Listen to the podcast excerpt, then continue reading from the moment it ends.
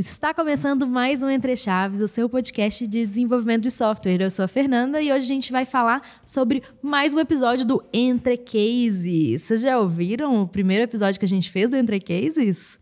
É um episódio, a gente começou a fazer essa série, né, Champ, sobre é, alguns casos aqui que a gente vê de, de engenharia aplicada na prática. E hoje a gente vai falar sobre mais um desses casos. Mas antes de eu apresentar os convidados, Vamos falar aqui com o meu companheiro de bancada. E aí, Champanhe, como é que você tá? E aí, Fernandinha, companheiro de bancada não, né? Companheiro de poltrona aqui hoje, ah, né? Ah, é verdade. É, e sempre muito animado em fazer o, o, Entre Cases. São episódios que, além da galera ter gostado bastante, sucesso em todo o Brasil já, eu também gosto de, de gravar e aprender um pouquinho com a galera aí com os convidados, falando neles, né? Isso aí. E o Xambó falou, falou sobre entre poltrona, como é que é? Você falou? Que a gente está em poltrona hoje, né? Porque hoje a gente está gravando presencialmente aqui, né? Estamos fazendo esse teste também super legal. E é isso. Então vamos apresentar nossos companheiros aqui muito legais que veio vieram gravar esse episódio com a gente hoje. E aí, Dantas, que já é uma pessoa que veio aqui várias vezes no Entre Chaves. E aí, como é que você tá? E aí, Fernandinha? E aí, pessoal? Bom dia, boa tarde, boa noite. Cai de volta outra vez. Eu sou o Pedro Dantas. E se aparecendo três vezes no Entre Chaves você pede música no Fantástico, aparecendo mais de dez, o que, é que eu posso pedir, Fernandinha? você pode pedir um abraço do champanhe na próxima vez que você encontrar eu ele. Vou cobrar. Pode ter certeza que eu vou cobrar. Mas eu Qualidade não sozinho, Tô com um time de tá? reforço tá? aqui, um time de peso. WW, se apresenta aí, cara. Pessoal, beleza? Meu nome é William, trabalho na DTI já tem mais de quatro anos. Atualmente atuo como arquiteto aí, aqui no Triforce, em dois times, né? Boa. E aí, Júlio, como é que você tá? E aí, tudo bom? Eu sou o Júlio, eu sou o DevOps Cross aqui do, da DTI, estou aqui na DTI há um ano e seis meses. Boa. Então, galera, assim, para todo mundo conhecer, inclusive eu e Champagne, né, os nossos ouvintes conhecerem melhor, né, o que, que a gente tá, vai falar aqui hoje, vocês poderiam, por favor, né, apresentar um pouco o que, no que, que vocês trabalham em relação à, à tecnologia, em relação à arquitetura, o que, que vocês hoje fazem aí no, no trabalho de vocês? Acho que eu posso começar falando, então, um pouco mais sobre tecnologia e também sobre arquitetura, né? Que a gente utiliza várias tecnologias, entre elas .NET, React e React Native, que a gente tem uma aplicação mobile aqui para o nosso cliente. E aí, a nível de arquitetura, né, infraestrutura também, a gente utiliza tanto a AWS quanto Azure DevOps. Então, são várias tecnologias aí em prol de um sistema só. Conta mais um pouquinho, assim. Fale mais um pouquinho. É, sobre... tipo assim, o contexto do é, problema. O, o, o, problema, assim, um pouquinho, sabe, assim, do, do, desafio, né, que vocês têm aí no projeto de vocês. Tá, é, o, esse cliente, ele pediu, né, uma solução aí, tanto para o pessoal da empresa, quanto para os clientes dela. Uma solução mobile e uma solução web. Daí a gente teve que escolher essas tecnologias aí para a gente trabalhar né, a nível de API, nível de web, a nível de mobile. E as tecnologias também para a gente hospedar essa aplicação, tecnologias para desenvolver, né, gerenciar as sprints, as, as tarefas. Então, tudo isso a gente teve que colocar aí nessas tecnologias que eu falei no começo. Eu fiquei na dúvida do e, e o objetivo, assim, né? Uma aplicação mobile, uma aplicação web. É, vocês falaram aí do, dos outros recursos também. Mas e o problema, tipo, qual o problema técnico que vocês enfrentaram aí, aí né? Tipo assim. É, se você for pensar assim, beleza, qual que é o, o diferencial desse projeto, né? O que que é, por que, que esse projeto é interessante? O que, que a gente quer né, falar aqui hoje que os ouvintes vão ficar super interessados né, nesse projeto que vocês trabalham hoje? Ah, sim.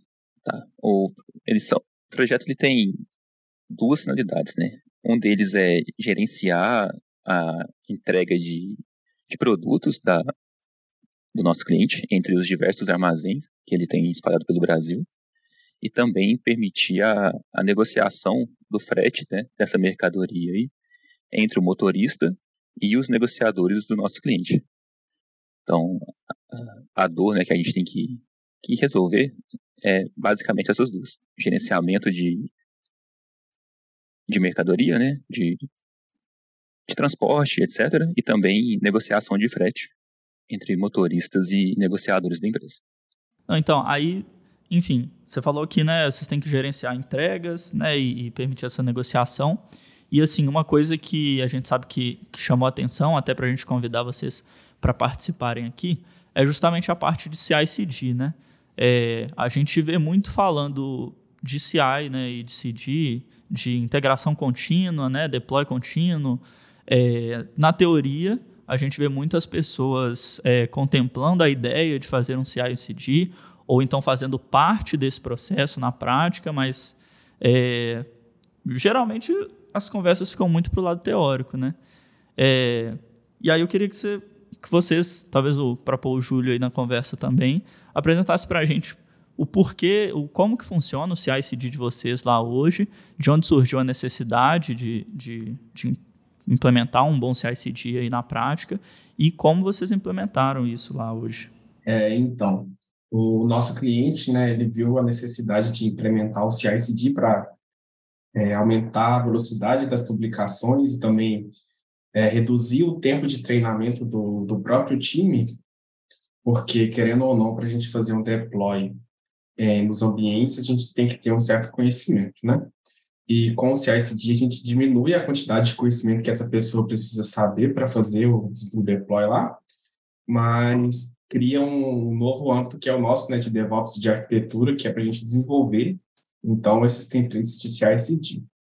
Atualmente, a gente tem um repositório de CI/CD centralizado, onde diversos times utilizam, um deles o motoristas agregados, e esse template geral lá, ele é bem genérico para que todos os times consigam utilizar dele e também contém todas as coisas que a gente precisa para que, desde a etapa de análise de código até o build e o deploy, sejam efetuadas no projeto. É bem isso que o Júlio falou, né? É, para fazer um, um, deploy assim manualmente exige muito conhecimento, né? E esse conhecimento fica centralizado, normalmente centralizado na pessoa mais sênior aí do time. E aí, com a rotatividade, né, o mercado aquecido e tal, muita gente sai, muita gente entra. A gente acaba tendo que treinar de novo uma pessoa para poder fazer esse deploy. E aí é muito detalhe que a gente acaba esquecendo, ou muito detalhe que tem que lembrar, tipo configurações, né, variáveis de ambiente, etc. E fazer isso de forma manual é impossível. Né? Daí com o CI/CD e toda a esteira DevOps aí, isso aí facilitou bastante para a gente não ter que ficar treinando pessoas, é, sei lá, esquecendo etapa ou outra, facilitou muito o, toda essa etapa de deploy. É, isso é um ponto bastante interessante, né? Isso de que o, o conhecimento, ele é querendo ou não, fica ali naquela automação, né? Então, vocês acabam tendo menos necessidade de ter pessoas né, que saibam fazer aquilo. Você acaba, é, vamos falar assim, né, ativando os times mais rápido, conseguindo com que os times façam deploy sem, com mais autonomia né, do que quando você teria, sei lá, uma pessoa. Quantas vezes né, eu mesma já trabalhei, né, há muitos anos atrás, que o deploy era manual, né? E esse é outro. Aí você tinha uma pessoa, um ser humano, um CPF ali, que fazia o deploy. E se ele. E ele tinha mil, mil riscos, né? De errar, principalmente, né? Mas assim, ele tinha o tempo dele, ele tinha a hora dele que ele ia fazer, ele tinha né, os compromissos dele. Se desse errado, ele que tinha que ir lá fazer o rollback. Então, assim, né? O quanto que automatizar essa parte né, de, de deploy, de integração, é, é importante para um time, principalmente por isso que vocês falaram, né, de não precisar depender de pessoas e de conhecimento também. Então, parece que isso é uma grande vantagem. Né? Acredito que, então, vocês consigam, inclusive, fazer essa ativação desses times mais rápido, né? Sim, com certeza. E não só pessoas, né? Tem equipamentos também. Por exemplo, como a gente tem um app aqui, ele é tanto para Android quanto iOS. E para fazer deploy de uma aplicação iOS, você precisa de um Mac. E normalmente aqui só o desenvolvedor líder que tem esse Mac. Então, no home office, para fazer o deploy, tem que ser tanto o DL quanto tem que estar na casa do DL, né? Porque o notebook fica na casa dele. Daí, se por acaso esse DL não esteja mais no time, tem todo um processo dele devolver esse notebook, esse MacBook, né, para a DTI, com todas as credenciais lá, ou resetando essas credenciais, na verdade. E aí outra pessoa tem que pegar esse notebook resetado, configurar tudo de novo, e aí sim fazer o deploy. Aprender como é que faz o deploy e fazer isso. Então, só nisso aí é um tempo enorme que a gente fica sem fazer deploy, porque a gente depende tanto de pessoas, quanto, em alguns casos, né, de equipamento também. E sim, igual você falou, para ativar uma equipe é muito mais fácil. A gente teve um caso aqui de uma das equipes aqui que mudaram 100% das pessoas e a curva assim, de aprendizado né, para a equipe também começar a rodar foi muito baixa, porque o deploy já estava todo configurado, automatizado, então foi só a galera pegar o contexto mesmo do, do sistema e seguir com o desenvolvimento. Toda a parte de configuração, de ambiente, etc., foi praticamente instantânea.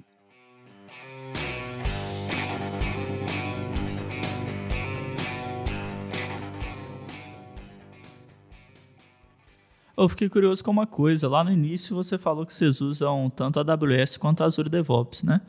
É, essa estrutura de, de CI/CD é feita no, no Azure DevOps? Isso, lá no Azure DevOps mesmo, nos pipelines lá. É, tá, aí a pergunta que talvez seja um pouco off-topic, mas é porque teve nas discussões de episódios recentes aí também, né? Por que, que vocês optaram, por que, que vocês acabaram usando é, os dois, né? Tanto a AWS quanto a Azure? Tá. A gente está utilizando a Azure porque é mais fácil gerenciar sprint, né? Por exemplo, backlog, sprint, tarefas, né? Definir quem são os times, as permissões. Então, o time já tinha um conhecimento em Azure DevOps para gerenciar e também pela feature que ele tem lá de pipelines, né? Fica muito fácil você fazer um deploy usando os pipelines da, da Azure. Mas a AWS em si é por conta da, da infraestrutura que o nosso cliente queria ter. Ele queria sair do, da, da infraestrutura local deles mesmos, do on-premise, para a cloud. Então eles queriam modernizar. Daí eles liberaram para a gente poder escolher entre Azure e AWS, e nós acabamos escolhendo a AWS, tanto por conhecimento e também por achar mais fácil trabalhar lá. Então a gente faz essa integração entre Azure e AWS, justamente na parte do, dos pipelines, né? Onde o pipeline roda na Azure, mas a aplicação é, é entre aspas, né, deployada na AWS. Interessante. E é amigável essa integração? É tranquilo ou vocês quebraram a cabeça para poder integrar os dois? Nossa, no começo foi bem complicado. A gente teve que começar tudo do zero e tal, e algumas coisas a gente teve que fazer via script na, na, na Azure mesmo, né? Porque não tinha lá o, o step pronto já, né? Da AWS com a, com a Azure. Então algumas coisas no começo foram via script, a gente teve que quebrar a cabeça um pouco. Daí, depois chegaram né, os steps prontos lá e a gente conseguiu usar, integrar né, de maneira mais fácil a, a Azure com a AWS. É, só complementando o que o WW falou, é que com o passar do tempo, a Azure mesmo foi integrando a, o próprio serviço de Azure DevOps dela com um plugin para deployar em AWS, então ela meio que já tem a integração foi criando diversos plugins também que foi facilitando, mas no começo era na mão, era mais difícil. Só que agora é tranquilo. É só você escolher lá no, no menuzinho qual teste que você quer e executar. Boa. Agora eu queria entender um pouco mais de detalhe assim na parte técnica mesmo, né? Assim, como que vocês construíram, como que, né, como é que vocês utilizaram, qual, qual né, as ferramentas e tal, o que vocês utilizaram para construir essa automação de CI, de CI, né, de CI/CD. É, atualmente a gente tem um repositório no próprio Azure DevOps lá, só que esse repositório é restrito para arquitetos e para DevOps, pessoal que implementa o CI/CD, né? Nesse repositório a gente tem algumas divisões. É, entre elas são análise de código, que a gente chama de pré-build, o build do código, o build, é, e o, o post-build, né, que é o pós-build, e também tem as tem as e o deploy, exato. É, então, nós dividimos nossos arquivos desse repositório em pipelines, em jobs, em, step, em steps e scripts. As pipelines são onde ficam os nossos estágios, né? O que, que vai acontecer. Os blocos de código, né? análise de código, o build, o deploy, ficam nessa, nessa, nessa pasta de pipeline, é um arquivo maior. E dentro de cada um dos jobs, a gente tem é, as partes separadas. Tem a análise que fica na parte de pré-build e fica separado por pastas dentro desse repositório. Isso facilita para a gente na manutenção e também para deixar bem customizado. E nos steps é onde ficam todas as nossas tasks, né, todas as tarefas que são executadas na pipeline e também dividida da mesma forma, de é, análise com pré-build, o build, deploy e post-deploy, o post-build também. A gente tem essas etapas aí todas separadas e no repositório separado também, que permite que a gente faça essa inversão aí de responsabilidade, né? O time não tem mais que saber sobre DevOps, sobre pipeline, etc. Isso passa para a galera de DevOps. Nisso eles conseguem, no meio do caminho aí, é, colocar etapas tanto de qualidade quanto de segurança, né? O Júlio aí, por exemplo, ele implementou lá, por exemplo, se os testes unitários não cobrirem, sei lá, 90% do código ou tiver uma brecha de segurança, o, o, essa versão do código não vai para produção, nem homologação, nem desenvolvimento. O Dantas também, junto com o Ian lá, colocaram uma validação de segurança, caso haja brecha no container, por exemplo, ou em bibliotecas que a gente utiliza, esse código novo também não vai para produção.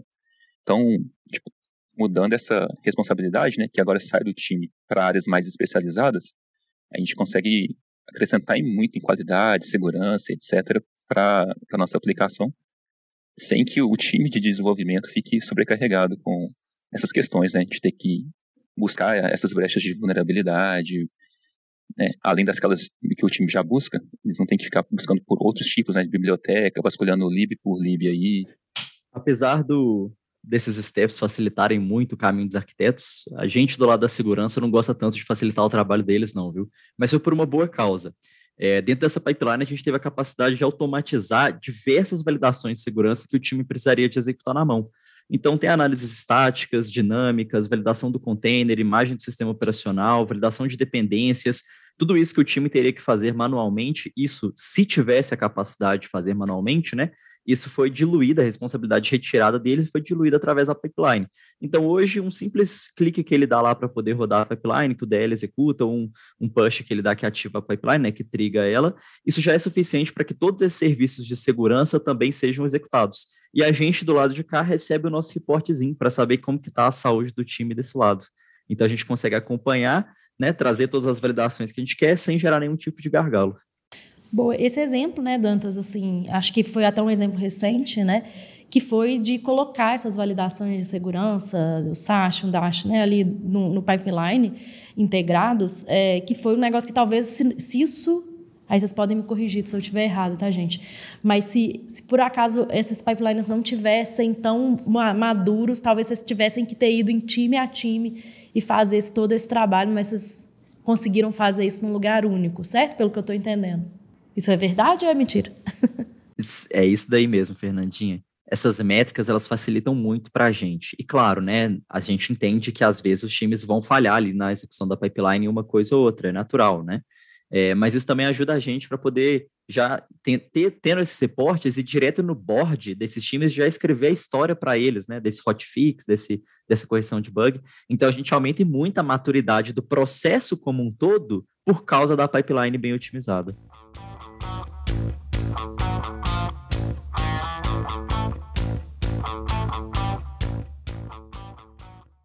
Bom, o que eu queria saber, até relacionado com episódios recentes aí que a gente falou do Dora, né? É, é que me dá a impressão que uma infraestrutura de, de pipelines né, e, e de CI é, bem estruturado, como é de vocês aí, imagino que vocês têm uma frequência de deploy maior também, né? E que vocês vocês conseguem estar tá, é, jogando código para produção mais rápido, diminuindo o lead time. É, esses impactos positivos aí também são verdade? Vocês estão mais próximos de ser um, um time de elite aí, segundo Dora? Para quem não ouviu, quem não pegou referência, vai lá ouvir o episódio do Dora. Cara, sim. É, particularmente aqui no, no time do Agregados, né? Daí, se ele estivesse aqui, podia até falar o Túlio, né? Ele faz muitos deploys aqui durante a sprint. Ele está um pouco na parte de sustentação. Então, ele consegue, sei lá, fazer coisa de. Já vi ele fazer dois deploys por dia em produção. E, tipo assim, tudo certeiro, sabe? Sem nenhum problema, tudo redondinho, funcionando. Então, a frequência de deploy aqui tá, tá muito interessante, tá muito boa. Qualquer coisa, assim, precisar, é, tá garantido também, né? A qualidade de código através do, do Sonar questão de segurança também, dentro dos plugins que já tem é, anexados né, ao pipeline. Depois disso é muito tranquilo. Vai para desenvolvimento, né, seguindo o Gitflow, depois para homologação e produção, muito rápido. Vocês têm alguma pretensão de usar um trunk based aí ou não? Já discutiram sobre Já isso? Já discutimos. Recentemente estava pesquisando sobre isso e eu vi falando muito que para implementar CI/CD era imprescindível você ter É, o, o Dora fala um pouco sobre isso, né? Sobre o trunk based, porque ele fala que assim, o CI/CD mesmo, né, que você deploya sob demanda, né, um time de elite, você tem que ter seu código 100% do tempo pronto para deploy, né? Então, uma forma de fazer isso é usar o trunk based. Né? Mas aí, e aí, como é que estão vocês estão aí né, nessa discussão? Nós conversamos né, sobre usar o tronco de base aqui, mas é, o que a gente entrou no consenso é que a gente precisaria de ter uma maturidade ainda maior né, para usar o tronco de base. Até pela rotatividade que a gente teve num certo momento aqui do nosso projeto, a gente não conseguiu ainda atingir essa, essa maturidade, porque entra gente, pessoas mudam de projeto, então né, até entrar no contexto e facilitar isso demora um tempo. É, a gente aqui ainda não está com toda essa maturidade ainda para usar um trunk de, trunk de base. Mas o, o Git Flow tem atendido bastante a gente. A gente pretende ficar com o Git até a gente se sentir confortável para passar a usar o trunk de base. É, isso é até um negócio, né? Porque realmente o trunk based você, você precisa de ter, né, feature toggle, você precisa de pensar a sua, você tem que ter, levar isso. A gente sempre fala sobre isso aqui no Entre Chaves, né? Sobre levar os requisitos para a esquerda, né? Como se fosse assim, você tem que começar a pensar sobre isso, não é na hora que você está implementando, né? Mas no refinamento da sua feature, né? E como que você- vai colocar isso para estar 100% do tempo pronto para colocar em produção. Então é uma mudança de pensamento mesmo, né, do time, do, de não só na hora do desenvolver, mas na hora de estimar a tarefa, na hora de, é, de pensar como que ela vai ser feita. Né? Eu, eu concordo com você, WW, porque assim, precisa de maturidade do time. Né? Mas assim, mas é é legal até ouvir uma experiência de um time que faz Gift Flow, né? E ainda assim consegue fazer deploy sob demanda, né? Sob demanda, assim, mais de uma vez por dia. Não vamos colocar sob demanda, que eu não, não sei se é o caso, mas pelo menos mais de uma vez por dia, quando precisa. E aí, como é que vocês fazem? Vocês ficam gerenciando os branches, assim, vocês criam branch de feature, essas coisas, e tem uma homologação, isso aí, hotfix, bug fix, o Git Flow normal mesmo. Isso que a gente falou normal. Quando é um bug urgente em produção, né? O próprio DL que está atuando nessas frentes assim mais críticas, ah, já abre um hotfix, corrige ela ali, né? Tenta colocar ela lá em homologação só para conferir mesmo com o time de, de negócio se está tudo de acordo com os conformes. E já faz o processo normal, né? De fazer essa aplicação lá em, na branch principal e descer ela para develop também depois, com essa correção. Mas é, é uma gerência constante ali nessas branches para garantir que algo que está em desenvolvimento não vá para produção antes do tempo. Então ele separa lá nas branches de, de release, tudo certinho, né? Algo que já, que já possa estar em, em produção para poder subir as mudanças que ele precisa. Legal. Eu tenho uma outra dúvida em relação ao pipeline, que vocês falaram, né, sobre ah, os testes de segurança que já estão no pipeline e tudo mais. Testes automatizados, sonar, tudo isso também está integrado no pipeline de vocês? Vocês têm confiança? Os times, né? Vamos falar assim, até no ponto de vista dos times, eles têm confiança de fazer uma modificação e essa modificação está segura pelos seus testes, pelos, pela, pela execução dos testes de segurança de, do, do sonar? Sim, é, a gente já teve até uma, uma conversa também sobre maturidade de teste, né? Para saber se o teste está testando o que deve ser testado, para não fazer teste aleatório só para bater as métricas do, do sonar. Daí, em conjunto com o time de TI do nosso cliente, porque o sonar que a gente usa é do nosso cliente. Então, eles mesmos definiram métricas lá, né? Quantas vulnerabilidades que eles ad- admitem no código, que é zero, inclusive. É, smells, é, cobertura de código, quais classes são obrigatórios possuir teste. Então, é tudo definido pelo time de TI do nosso cliente. E daí, como isso já está configurado no pipeline, né, não tem como a gente fugir. Ou a gente bate essas metas aí, ou não sobe. Então, o time tem, tem muita confiança, assim, no, no que está sendo entregue. Fala sério, vocês já desabilitaram uma métrica dessa do sonar para subir? Já no começo, é, no, no, começo, mas isso foi alinhado com o cliente, tá, gente? Não foi nada assim na nossa cabeça, não. Pra, é que é uma, eles colocaram, tipo assim, tinha uma, uma meta muito alta para um começo de projeto, né? Tipo, a gente não tinha o sonar configurado ainda, então a gente seguiu com o projeto.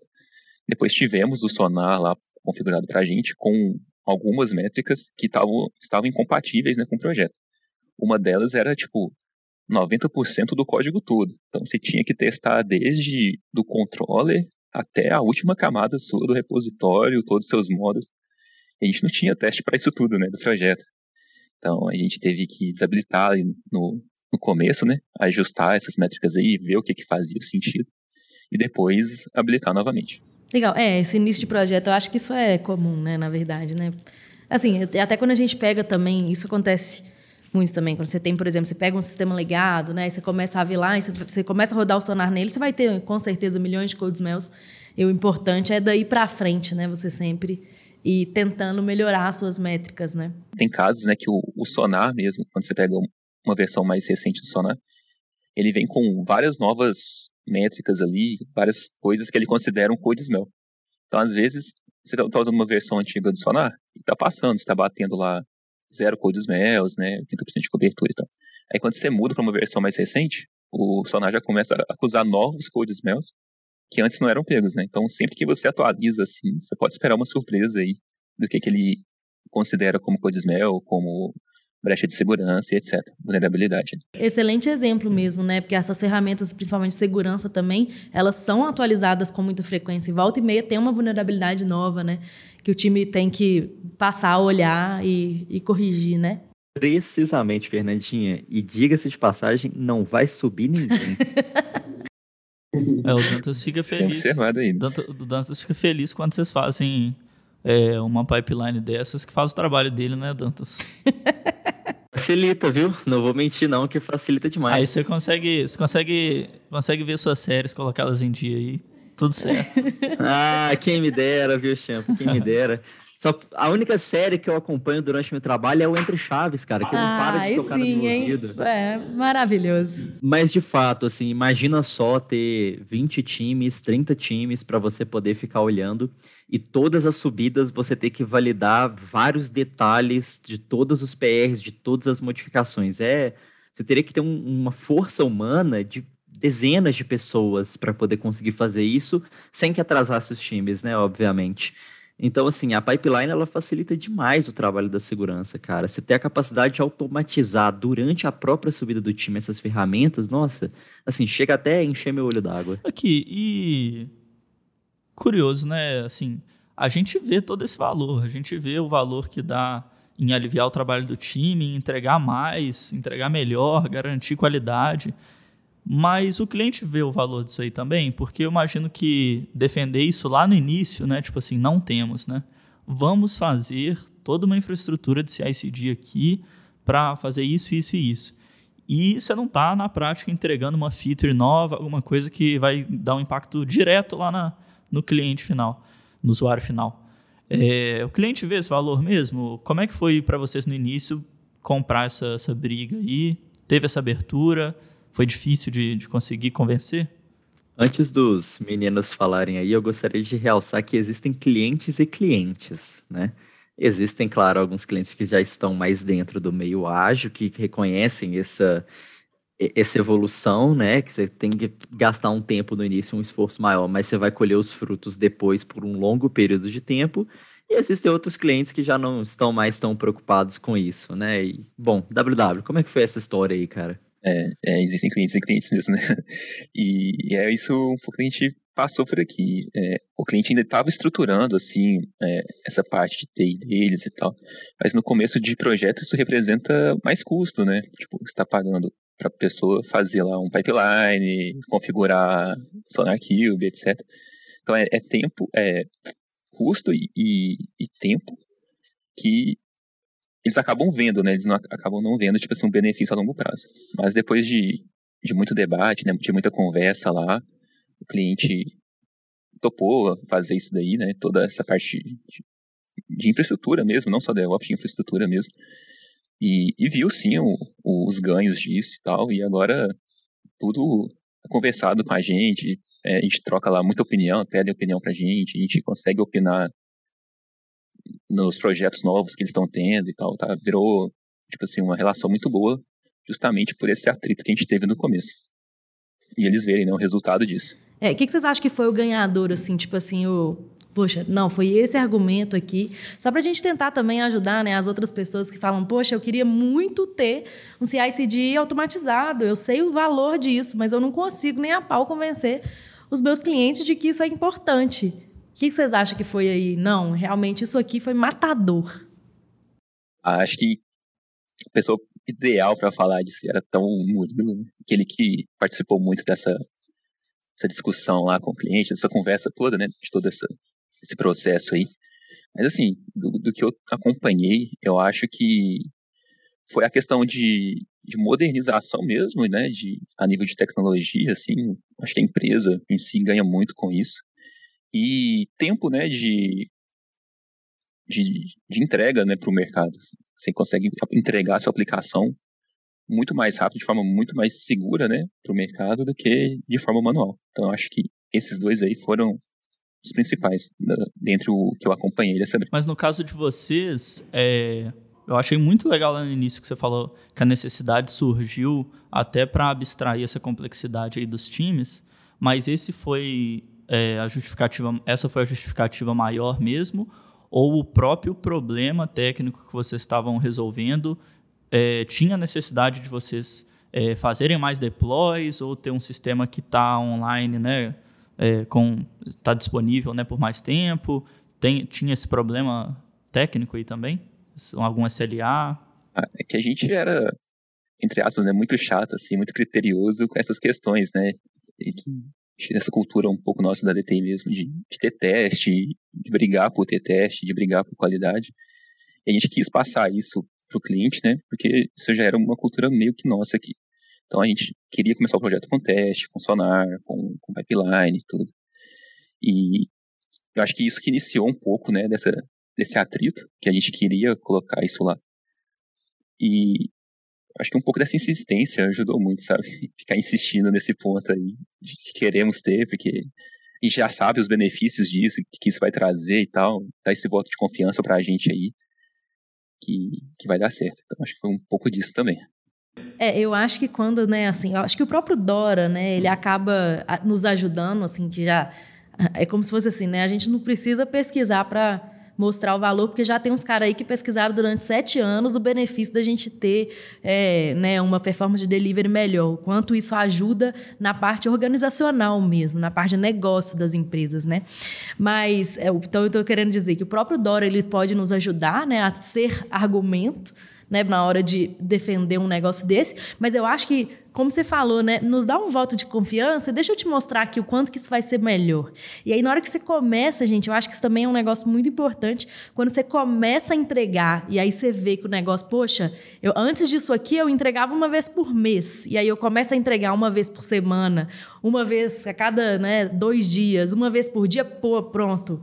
Agora eu sabe assim, eu fui sair de um negócio que era, né, a, o, a parte de negócio ficava esperando dias, semanas para ter uma feature disponível, para o negócio ter uma feature, feature disponível amanhã, né? Então isso é muito legal. Né, isso é muito. Isso gera o valor né, que o negócio quer. E aí, assim, é isso. Né? Quando o negócio e a TI estão muito integradas, é mais fácil de convencê-los. Quando não, é ficar usando esses argumentos, esses dados, essas coisas. Eu acho que é muito por aí. Eu lembro de ter participado dessas discussões todas com o Murilo, e por incrível que pareça, eu juro que eu não estou brincando com vocês, mas um dos fortes argumentos que o Murilo deu foi: olha, o seu concorrente usa pipeline. E aí os caras falaram: o quê? Não, então nós vamos usar pipeline também, peraí. Não é assim não. Esse argumento é bom mesmo. É, o seu concorrente está aí escalando o sistema, né? O seu concorrente está publicando, tá, não está perdendo a oportunidade de mercado, né? O seu, seu cliente consegue aproveitar as oportunidades rápido. E é, você? Por, que, por que, que você quer ter esse ICD, né? Porque se você não tiver, alguém vai, né? É, e alguém vai aproveitar as oportunidades na sua frente, né?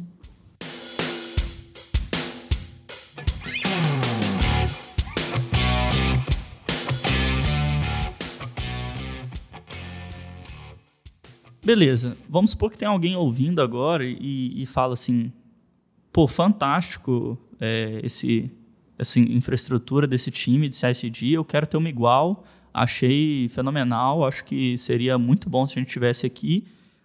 Estou liberado para fazer, posso começar a implementar. E aí, qual que é o primeiro passo? O que, que vocês acham que é, como vocês acham que se implementa isso do início e como que foi o início aí para vocês, né? Porque é, hoje em dia é um conhecimento que está abstraído, mas no início eu acho que alguém ou algumas pessoas tiveram que ficar responsáveis por construir isso tudo, né? É, no começo, com certeza, vai ser bem difícil, né? Primeiramente, você tem que olhar é, as etapas que você está realizando no manual e ver quais etapas que você consegue passar diretamente lá para a sua, pra sua pipeline, por exemplo. Eu executo os testes manual, eu executo o linter, eu executo as análises de segurança, aí eu vou subindo isso tudo, faz, faz um checklist das coisas que você vai executando, e então você monta a primeira pipeline de forma geral, com tudo, tudo junto, por exemplo. Vai estar lá a análise de código, vai estar lá o build, e vai estar o deploy, tudo em um arquivo só. A partir disso aí, você pode começar a quebrar isso em pequenos blocos para, por exemplo, se, se eu tiver um time lá que ao invés de usar o deploy em Next lá, o deploy na AWS, eu uso eu uso, sei lá, um deploy na Azure, então eu tenho que conseguir que o meu template se adeque a isso a partir dessa abstração. Então eu tenho que quebrar o meu, o meu template nas menores partes possíveis para que ele seja totalmente customizável e flexível para todos os meus projetos, é, todos os meus projetos, sem precisar ficar criando toda vez que eu for criar um novo template, eu vou lá, crio um novo arquivo, copio tudo que tem no outro e, e mudo só o que eu preciso. É, então, primeiro passo, identificar tudo que é feito manual hoje que pode ser automatizado, né? Isso, o primeiro passo seria esse. E vocês fizeram isso com, assim, era uma história que entrava no, no backlog de um time normal ou tinha um time de arquitetura próprio para ir lá e implementar essas soluções? Então, é, a gente tinha o time de desenvolvimento, que ficava por conta de criar novas features, né, entregar isso. Mas a parte de, de infra ficava com, a parte de DevOps, né, ficava com o arquiteto. Então, o arquiteto que ficou no começo encarregado de criar a primeira versão do pipeline, né, igual o Júlio falou, um, um arquivo só de, com os passos aí, né, de todo o processo de, de análise, build e deploy da, da aplicação. E esse arquiteto, WW, ele estava no time? Ele, ele era um arquiteto cross, por exemplo? Não, era do, do, do agregados. Era o Murilo e eu. era, era nós dois. Então, fomos nós que fizemos lá esse, esse pipeline aí inicial, né? Aí, como além da gente montar o pipeline, é, eram os, nós, né, que fazíamos também o deploy da aplicação. Até por conhecer mais um pouco do, dessas tecnologias, né, como Docker, por exemplo, e AWS. Então, nós gerávamos o container na nossa máquina local mesmo, fazia toda a conexão com o SS, né, da, AWS, subia o, a imagem do container lá para o SR, depois via linha de comando mesmo, é, fazia a execução desse, atualizava a task, né, para depois fazer o, essa task ser executada lá no, no SS. Então isso tudo era manual, na nossa máquina mesmo, pessoal, e dava um problema na máquina, era um tempo aí até para a gente conseguir subir a aplicação. A sprint acabava e a gente ficava lá fazendo deploy manual da aplicação, tudo via é, linha de comando. É, é, legal que quanto mais vocês terminavam o trabalho de vocês, menos trabalho vocês tinham, né? Porque imagino que essa parte de deploy manual toda ocupava um tempo enorme de vocês e quanto mais ia ficando pronto as pipelines e as automações, menos trabalho vocês tinham manual, né? Então era um ganho, era uma motivação extra aí, né? Se eu terminar, eu vou ter menos trabalho também. Bastante, porque além das coisas de arquitetura que a gente tinha que fazer, porque a gente começou a fazer a, a, toda a infraestrutura lá na AWS, né? Então tava, tipo, era muito, muita demanda que a gente tinha para fazer lá na AWS, a gente tinha que cuidar do deploy. E o nosso deploy, é, seguindo lá nossa metodologia, são três ambientes, né? Então a gente fazia o primeiro deploy para desenvolvimento, aí depois a gente fazia um segundo deploy para homologação, né? Depois de ser aprovado em desenvolvimento.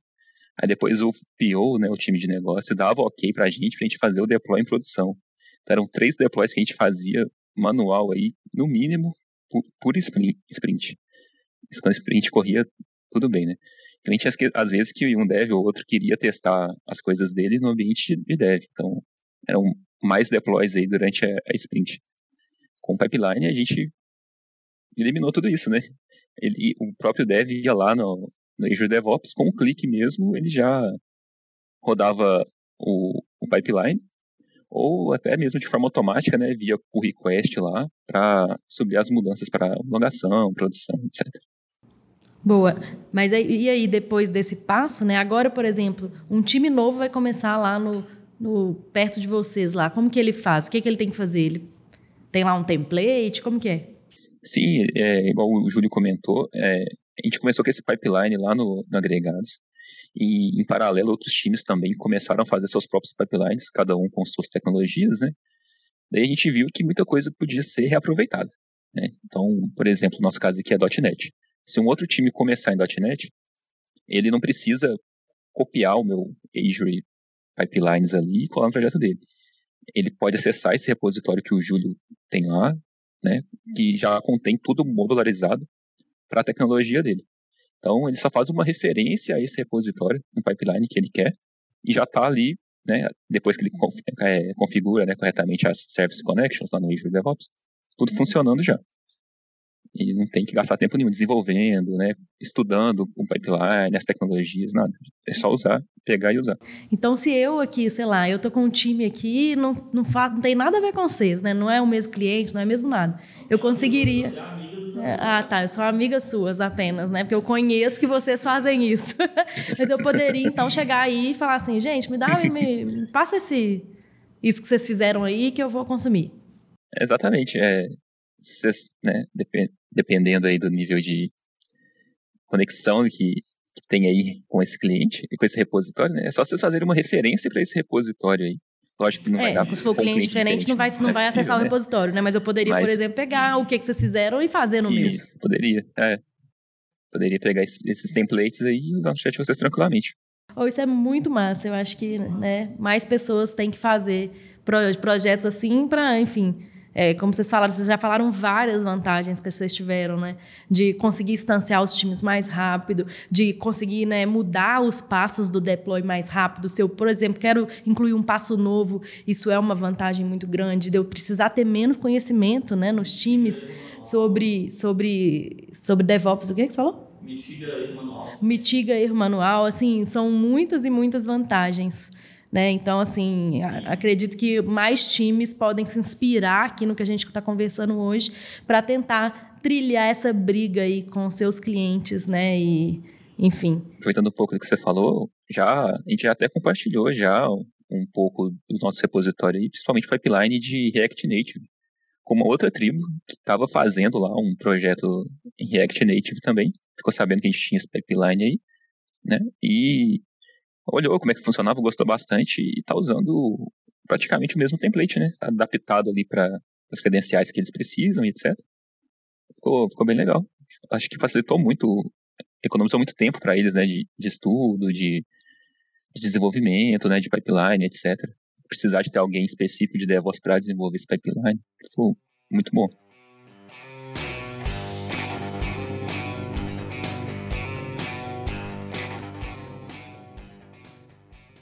E eu estava conversando, gente, recentemente com algumas pessoas e aí eu queria ouvir a opinião de você sobre isso. É um pouquinho off-topic, mas eu acho que vale a pena, já que a gente está falando sobre CI/CD aqui. É, eu estava defendendo muito, por exemplo, né, que essas práticas de teste automatizado, sonar, teste de segurança, elas valem a pena para um time, mesmo quando eles não têm pipelines automatizados, eles não têm formas de é, colocar isso como quality gate dentro né, da, das publicações, dentro do pipeline deles. E eu estava defendendo muito esse ponto de que, poxa, mesmo se você não tem isso é, vinculado ao seu quality gate, faça testes, faça, use o sonar, faça testes de segurança. E algumas pessoas estavam bem resistentes, falando assim: poxa, nunca eu vou conseguir colocar isso como prática do time se isso não estiver barrando o build delas, se eu não se não estiver barrando a entrada em produção. É, eu nunca vou conseguir colocar isso como, como prática do time. Eu queria só, assim, né, jogar isso aqui e sair correndo. Do que, que vocês acham sobre essas práticas? Oh, tá, dando meu palpite aqui, né? É, eu acho que, que vale a pena mesmo você ter essas práticas aí, até mesmo você tem sites né, sobre a sua aplicação, que é que ela está pecando a nível de segurança, o que é que ela está pecando a nível de qualidade. E o que você falou, se a pessoa vai conseguir ou não colocar isso no dia a dia dela, acho que vai muito da maturidade, viu? Porque às vezes a, a sprint aperta ali e a pessoa vai ver que deu uma brecha de segurança, mas não sei, espero que ela não faça. Mas talvez ela coloque só porque, sei lá, o pior está pressionando e tal. Ouviu que a qualidade caiu muito, mas como está sendo pressionado para colocar coisa em produção, vai subir mesmo assim. Então, eu concordo que tem que ter, mesmo que isso não seja um limitador, mas se puder ser um limitador ali, né, do deploy, que seja.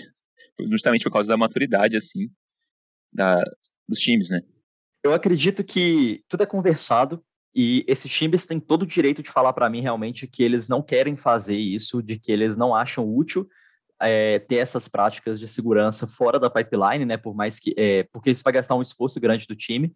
Mas, notoriamente, eu espero que eles me provem isso, né? Que eles mostrem ali por A mais B de que não executar esse tipo de, de ação, mesmo fora da pipeline, é vantajoso. E eu te garanto que ninguém vai conseguir, porque não é à toa que essas práticas existem no mercado mundial, né?